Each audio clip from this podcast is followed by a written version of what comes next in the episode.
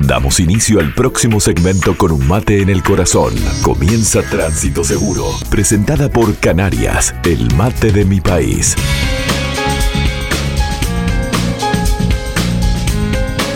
Esta semana fue, la semana pasada fue la semana, la semana de la seguridad vial, una semana en la que se pone foco en muchas cosas. Este, es la Semana Nacional de la Seguridad Vial y allí hubo una cantidad de acuerdos que se firman, una cantidad de propuestas que llegan a, a intentar concretarse. Una de ellas es que se firmó un convenio de colaboración entre ASUR y UNACEP. ¿Qué es la ASUR?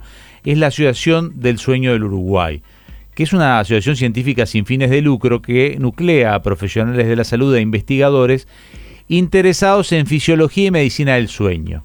Pero esta medicina del sueño aplicada a la conducción es muy interesante. Yo he entrevistado varias veces en Conciencia Vial a esta comisión porque realmente eh, algo que no se tiene tanto en cuenta es lo que puede afectarnos el sueño a la hora de conducir. A veces este, planificamos nuestras vacaciones y por robar un ratito más o un, un poquito más de nuestras vacaciones, organizamos el día y decimos, bueno, mira, el viernes me levanto a las 5 de la mañana, voy a la radio, después voy a trabajar al otro lado, después te paso a buscar, después aprovecho y, hacemos algunas cosas que teníamos pendientes, hacemos los mandados, venimos, vamos, hacemos las valijas y a las 11 de la noche salimos para Salto. Te fijo una distancia larga, ¿no? Sí, 500 kilómetros. 500 kilómetros. Y vos decís, bueno, ya me dormí. Porque llego a las 7 de la mañana del sábado, 8 de la mañana del sábado, y ya aprovechamos el sábado, ya ahí llegamos al hotel, no, no, no tendremos la habitación, pero dejamos las valijas, ya nos deja meter en la piscina. Ahora, ¿realmente estamos en condiciones de manejar ese tramo después de haber hecho todo ese día? Yo sé que no todo el mundo lo hace, pero también sé que mucha gente lo hace, o viajes más largos todo el día y después te vas a, Buenos Aires, porque si no, así aprovecho y llego. la ruta da sueño, partamos de esa base, ¿no? Eh, cualquier actividad que sea prestar atención y estar enfocado empieza a generar sueño. Entonces, veamos rápidamente, porque la columna va a ser cortita, porque tenemos también que llamar ya a Manuel por el café solidario, a la gente del Sportman, con quien vamos a hablar de un tema de actualidad. Pero, ¿qué efectos tiene el sueño sobre los conductores? Primero, el aumento de tiempo en reaccionar. Bajo los efectos de la somnolencia, el cansancio, los alcances eh, de frenar o de reaccionar se aumentan en el tiempo y esto puede generar que una colisión evitable no sea evitable. Nosotros tenemos que saber que de por sí como humanos tenemos más o menos casi un segundo de tiempo de reacción. Eso es en condiciones normales y promedio. Hay gente que es más rápida, gente que es más lenta, pero en promedio está por debajo del el segundo. ¿Pero qué significa un segundo? Y bueno, un segundo significa a 60 kilómetros por hora 16 metros de recorrido. Quiere decir que yo no hago absolutamente nada a 60 kilómetros por hora durante 16 metros. Recién ahí va a reaccionar mi cuerpo, mi señal del cerebro, cuando capto el peligro, va a mandar una señal al pie y el pie va a estar empezando a tocar el pedal un segundo después, 16 metros después. Después empieza todo el tema del frenado, que eso dependerá del auto. Si yo tengo sueño, eso se puede duplicar. O sea, puedo recorrer 32 metros o más. Porque si estoy muy dormido, ni que hablar. Pero ¿Qué provoca también el aumento en las distracciones durante la conducción. El sueño hace que resulte más difícil mantener la concentración en el tráfico. Estas distracciones aparecen con mucha facilidad, especialmente si el entorno de la vía es monótono y nos encontramos en condiciones de poco tráfico. Otro punto que genera el sueño es el de cambia la toma de decisiones, que se vuelven más lentos y con más errores. Tardamos más tiempo en tomar cualquier decisión porque eso ya venimos con sueño y nuestro tiempo de reacción más Pero además nuestro cerebro, a la hora de procesar una decisión, es más lento.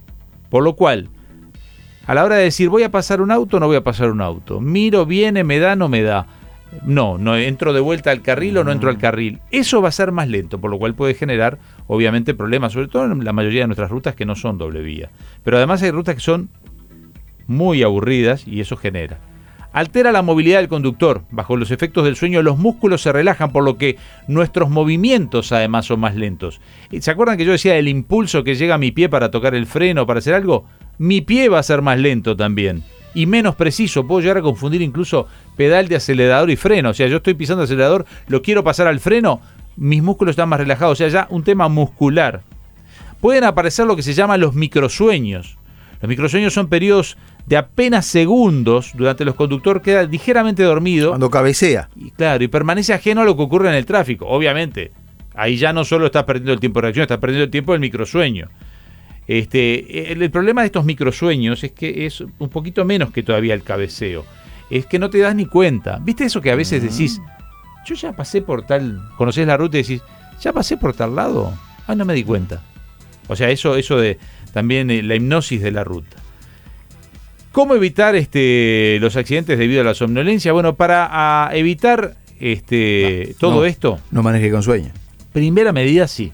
Saber que uno está en condiciones. Pero si el tramo es largo, descansar durante, durante el trayecto. Cada dos horitas hay que parar. Hay que. Capaz que es un buen momento para parar en una estación de servicio, aunque no tengas que llenar el tanque.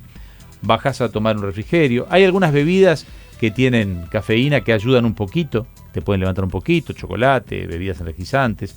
No es que se recomienden las bebidas energizantes para todo, pero en el caso de ah, tener que seguir. tomar, ¿no? Lo otro es que si uno está verdaderamente cansado, tiene que descansar. Sí. Tiene que descansar. Creo que si duerme Por ahí. Por lo menos unos 20, 30 yo iba minutos. Decir, si duerme 15 minutos ya queda como nuevo, ¿eh? Unos 20, 30 minutos. O si no, la otra es tener un cambio de conductor. Pero un cambio de conductor que el otro conductor llegue descansado.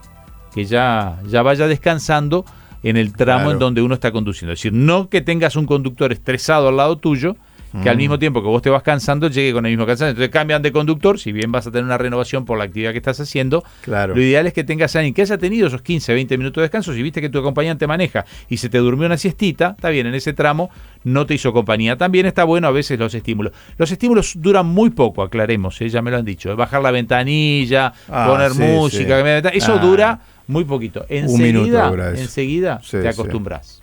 Bueno, muy bien. A mí me habían dicho algo que seguramente no esté estudiado, pero eh, me habían dicho cuando uno tiene mucho, mucho sueño y, por ejemplo, le faltan 30 kilómetros para llegar, que esos 30 kilómetros pueden ser letales, que pare el auto en algún lugar, si no hay una estación ni nada, en algún lugar que se pueda parar, no hablamos de la banquina, caminar dos vueltas alrededor del auto y volverse a sentar y podés terminar el viaje. Es la, parada de 10, 15 minutos, esa parada de 10 minutos, claro, no, no obligatoriamente, yo dije una estación Puede ser en se oxigena el cerebro. claro, la idea es que eso. Pero ahí hay que dormir esos 15 minutos y ya está, 15, 20, 30, lo que usted está diciendo. En fin, bueno, tengan cuidado, el sueño es un problema eh, de seguridad vial también a la hora de conducir. Hay una pregunta para usted acá, Gati, ¿eh? ¿Me la quiere responder rápido? Primero le voy a decir que los ganadores del teatro... Ah, bueno, ¿quién se va al teatro? Porque lo prometimos para las 9 y ya son como las 9 y 20.